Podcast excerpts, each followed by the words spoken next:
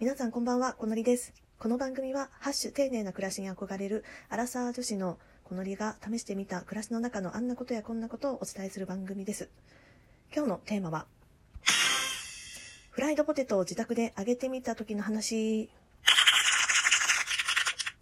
というわけで、そのテーマ通り、先日私は自分でフライドポテトを揚げてみました。というのも、えっと、もともとフライドポテトがすっごい好きで、だいたい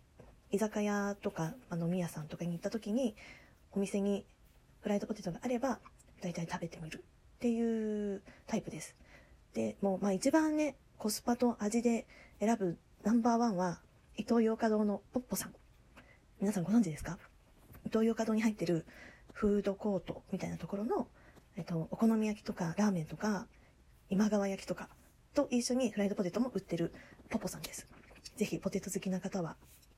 あの、行ってみてください。で、あの話戻ると、フライドポテトをお家で揚げました。で、その揚げたきっかけっていうのは、以前も紹介したことあるんですけど、有本陽子さんの本、レシピを見ないで、えっ、と、料理を作れるようになりましょう。レシピを見ないで作れるようになりましょう。ですね。っていう、私のバイブルがあります。で、そこでフライドポテトの作り方が紹介されているんですね。で、この本は、あの、レシピピを見ないでっていう名前の通り、レシピが細かく書いてません。で、料理は毎日続けるものだから、レシピをいちいち見てたらできないでしょだから、経験と五感をたっぷり使ってやるんだよっていうスタイルの本です。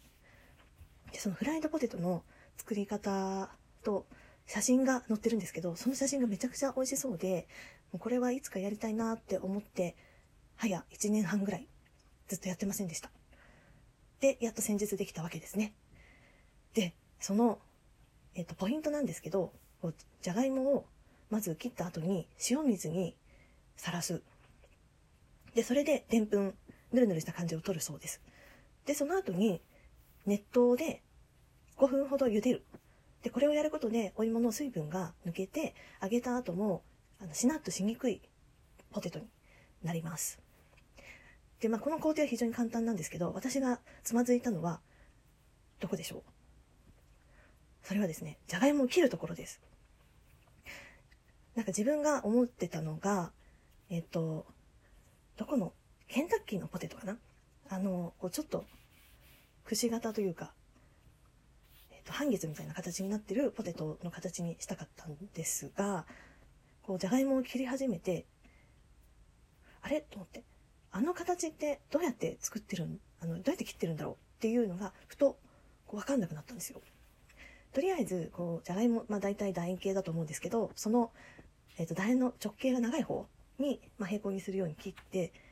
で、まあなんかそこまでは大体いい感じだと思うんですね。で、その後、あの、こう、半月型に切るにはどうすればいいかがわからなくて、こう、じゃがいも半分に切って、まあ、あの、半、半分を置いて、えっ、と、まず、上から垂直に包丁を落としてしまったんですね。で、そうすると、まあ、なんかこう想像していた半月型よりも、まあ、太くなってしまって、これはちょっと違うと。で、そこから急遽切り方を変えて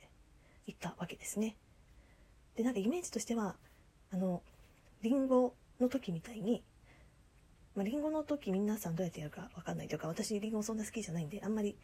切った覚えがないんですけど、リンゴ半分に切って、で、さらにまたその半分に切る。まあ、4分の1ですね。で、その4分の1をさらに半分にするように、8分の1に切っていく。みたいな形で、こう途中からじゃがいもの切り方も路線変更して、そういう風にやってみました。で、なんとなく形としては、フライ、ケンタッキーのポテトみたいな、あんなイメージになったわけだったんですけど、もっとうまい切り方があったんではないかなというふうに今では思っております。皆さんもぜひポテトのうまい切り方ご存知だったらぜひぜひ教えてください。まあ、とりあえずこう切って、で、先ほどの工程でお塩水につけ、その後熱湯で茹で、で、その後は、えっと、中温程度の油できつね色になるまで揚げていくっていう工程を無事に終えて、初回のポテトだったんですけど、非常に美味しく、味は美味しくできました。ちょっと切り方は、あの、途中から路線変更したので、あの、すごい綺麗ってわけではなかったんですけど、味はすごいバッチリでした。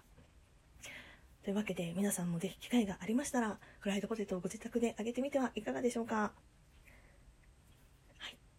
じゃあ、それでは今日はこの辺で、皆さん、良い暮らしを。バイバーイ。